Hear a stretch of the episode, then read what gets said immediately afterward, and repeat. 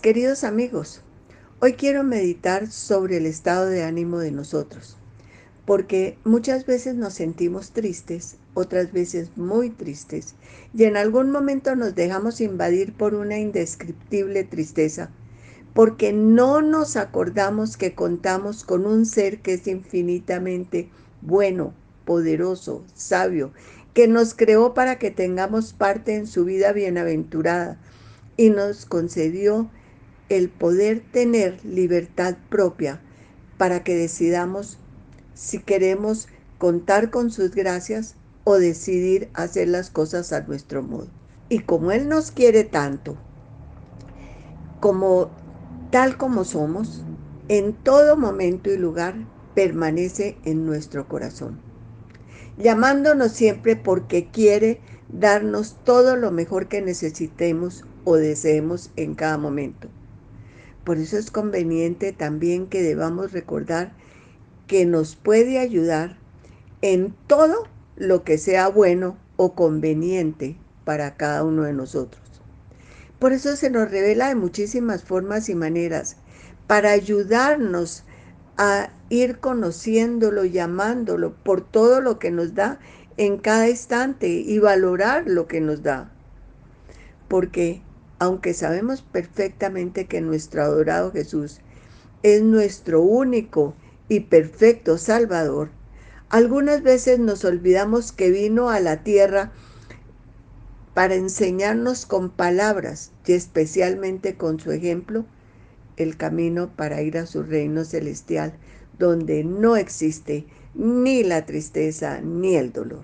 Pero por no profundizar en esta grandiosa ayuda, Nuestras penas y dificultades algunas veces nos agobian tanto que no oímos lo que nos dice para poder cambiar ese dolor por paz, fortaleza y felicidad.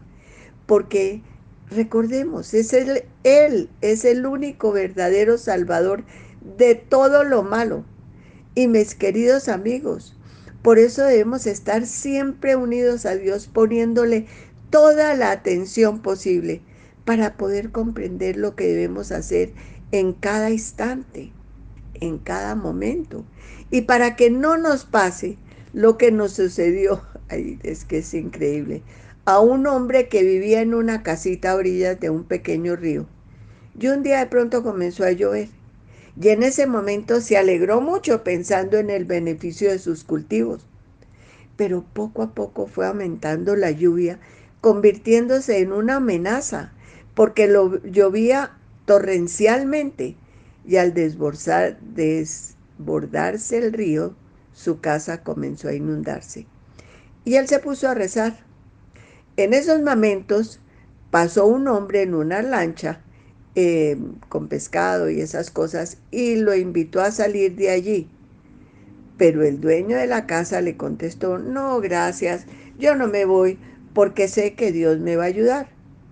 Pero siguió lloviendo y el agua inundando más lugares de su casa. Y en esos momentos pasó el guardacostas. Y desde su barco le gritaron, amigo, si quieres ah, venir, te ayudamos, porque ahí te vas a ahogar. Venga con nosotros.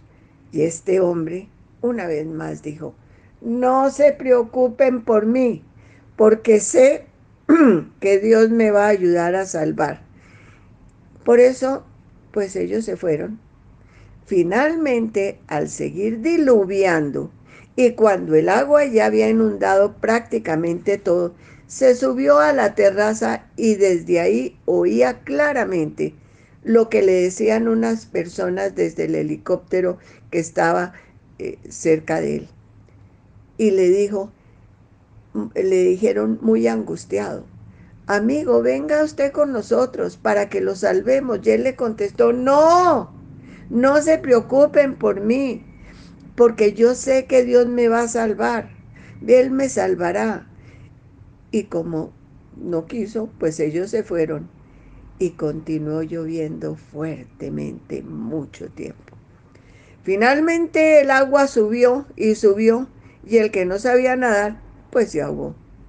Y al llegar al cielo, muy enojado, le decía nuestro adorado Jesús, ¿cómo es posible que me dejaras ahogar con la gran fe que tengo en ti? Y tú sabes todos los planes que tenía.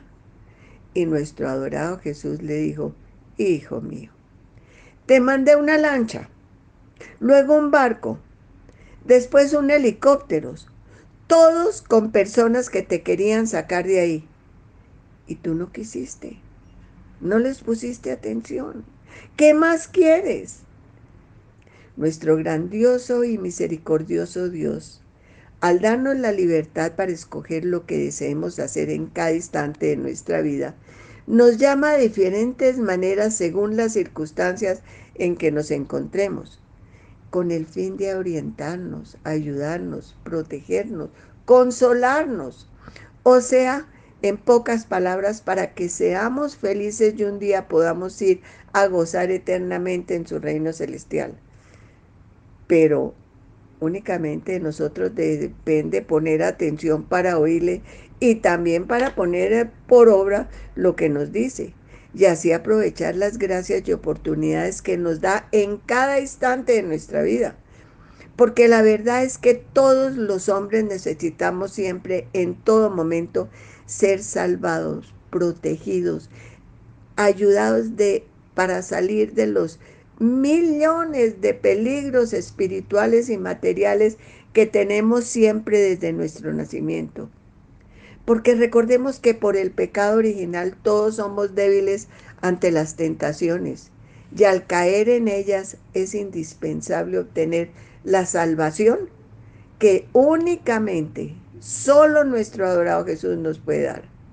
Por eso es tan importante el bautismo, porque por la gracia de Dios, Él nos concede ahí no solo limpiarnos de la mancha, de Em, de la mancha que tengamos en ese momento y darnos la fuerza del Espíritu Santo para salir adelante.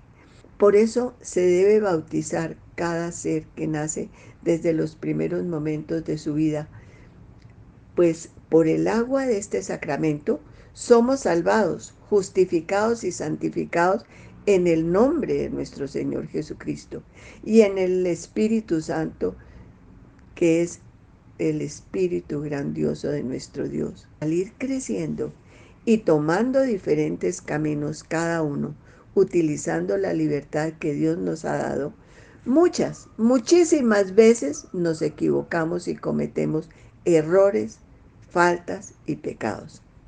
Pero nuestro misericordioso Dios, conociendo nuestras debilidades ante las diferentes tentaciones que se nos presentan, por el amor que nos tiene, envió a su único Hijo como propiciación por todos los pecados. Y para que viéndolo y oyéndolo, especialmente en su pasión, muerte y resurrección, entendiéramos que nuestro adorado Jesús, siendo Dios verdadero, también es nuestro Maestro, compañero permanente y nuestro único Redentor y verdadero Salvador. Y también por eso, esto que les acabo de decir fue el centro de la predicación de los apóstoles y que la iglesia continúa anunciando permanentemente. Y también nos está invitando a nosotros en este momento, a través de esta sencilla meditación, a contar siempre, en todo momento, con el gran Salvador de todos, nuestro adorado Jesús. Además recordemos que también con sus propias palabras y con su infinito poder por ser Dios verdadero, le perdonó a varias personas sus faltas y pecados. Y pensando en nosotros y en las personas de todos los tiempos, le concedió a sus discípulos y sus sucesores esta gracia tan grande que hoy tenemos de obtener su perdón y recibir todos los beneficios por medio del sacramento de la confesión. Y nosotros, para obtener tan grandiosa oportunidad, pues tenemos que prepararnos adecuadamente. Pues primero tenemos que reconocer que nuestro misericordioso Dios, para que supiéramos lo que debemos hacer y lo que tenemos que evitar, para poder permanecer junto a Él, ser felices en la tierra e ir a su reino, nos dio por medio de Moisés los diez mandamientos que debemos cumplir fielmente para estar cerca de Dios, para ayudarnos a nuestra felicidad. Por eso es bueno que recordemos que el primero es amar a Dios sobre todas las cosas.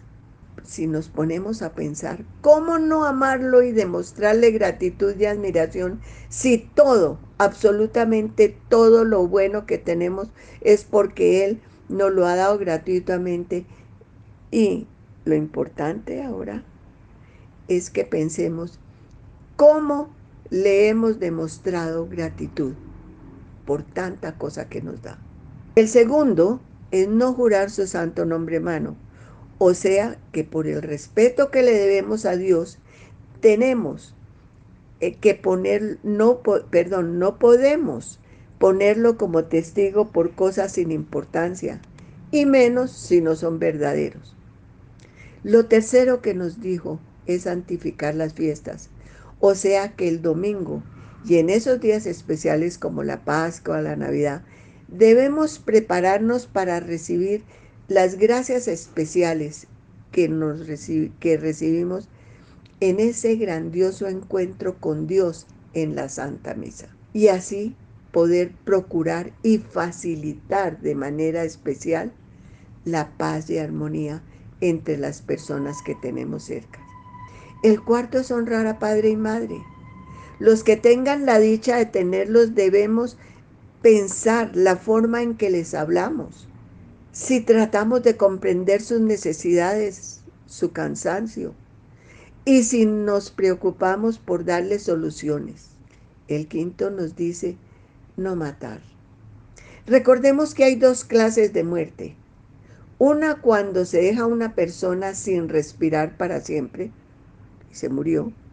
Y la otra, que es cuando con un mal comportamiento le causa a otro un dolor tan grande que le produce una muerte emocional, sentimental. Hay personas que por eso definitivamente obran mal. Mis queridos amigos, el sexto es no cometer actos impuros. Recordemos que Dios nos creó por amor y nos pide que vivamos fielmente en el amor y eso indica que debemos estar siempre unidos en el amor de Dios, obrando sabiendo que Él nos ve y cuidar el amor a nuestro prójimo y el amor a nosotros mismos porque eso, cuando no lo tenemos, es lo que nos separa de Dios. El séptimo es no robar. Este es muy fácil si recordamos que se trata de no coger algo que no nos pertenece o cuando encontramos o tenemos algo de otra persona, no lo devolvemos pudiendo hacerlo. El octavo es no levantar falsos testimonios ni mentir. Pues ahora pensemos que cuando decimos algo que no es verdad, pues mentimos. Y si le agregamos las palabras yo vi, eso es un falso testimonio. Y naturalmente es más grave. El noveno es no desear la pareja del prójimo.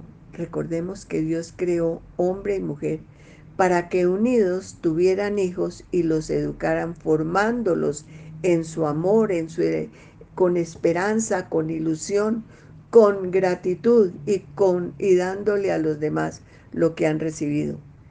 Y para eso da las gracias necesarias. Por eso no podemos desear ni desbaratar ningún matrimonio, deseando cambiar así su voluntad. Y el décimo es no codiciar los bienes ajenos, y quiero aclarar que desear tener mejores cosas en cualquier momento es algo muy bueno, porque así es que progresa la humanidad. Pero lo que está mal es sentirse, digamos, mm, deprimido y mal por no tener en ese momento las cosas materiales que deseamos. Y en cambio, lo que tenemos que hacer es confiar en la ayuda de Dios y nuestra organización para conseguir eso que deseamos, y así podremos salir adelante. Y mis queridos amigos, al recordar estas cosas en que hayamos fallado, si claramente le decimos al sacerdote todo, porque recordemos que Él es el representante de Dios en la tierra, y le contamos claramente al sacerdote todo, sin aumentar ni disminuir nuestra responsabilidad, porque todo lo que hemos descubierto en esta pequeña eh, meditación, eh, todo ahí vemos que hemos fallado y le decimos que sabemos que esto nos separa de la voluntad de Dios, pues el sacerdote en nombre de nuestro adorado Jesús nos puede perdonar, porque miren, recordemos, fue el mismo Jesús quien les dio este poder de perdonar los pecados cuando, antes de subir al cielo, después de su resurrección, le dijo a sus discípulos, reciban el Espíritu Santo. A quienes le perdonen los pecados les serán perdonados, y a quienes no se los perdonen, no les serán perdonados. Por eso, mis queridos amigos, recordando que es Dios quien nos conoce, que permanece en nuestro corazón, viendo todo lo que hacemos, pensamos y las circunstancias en que nos rodean en todo momento, debemos aprovechar para confesarnos, para decirle a Dios por medio del sacerdote que estamos arrepentidos, que necesitamos su perdón por los errores, faltas y pecados cometidos y decirle a Dios sinceramente que deseamos corregir las cosas que nos separan de Él para amarlo y servirlo siguiendo sus enseñanzas y así poder seguir, permanecer a su lado. Y mis queridos amigos, antes de partir de ahí, el sacerdote, antes de darnos la bendición, nos dice que hagamos algo, algo bueno, rezar unos Padres Nuestros o hacer una buena obra, como para agradecerle a Dios eso tan maravilloso que siempre que vayamos arrepentidos, con deseos de cambiar y por el deseo de estar con Él, Él nos va a perdonar. Eso es lo que realmente necesitamos. Que Dios los bendiga, que Dios me bendiga y nos ayude a mantener nuestro corazón limpio para poder oír y hacer las cosas que solo Dios nos puede dar porque solo Él es quien nos busca siempre para darnos la felicidad, su compañía y su amor. Amén.